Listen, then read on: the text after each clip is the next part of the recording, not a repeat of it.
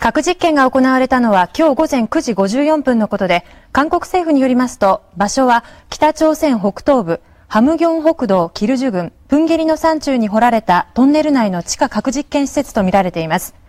朝鮮中央放送は地下核実験を成功させたと発表しました。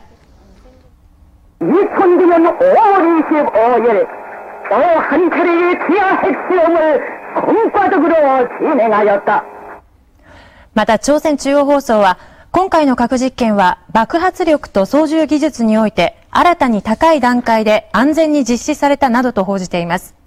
北朝鮮は国連安保理がミサイル発射を非難する議長声明を採択したことに反発し、先月29日、安保理が謝罪しなければ核実験を行うなどと警告していました。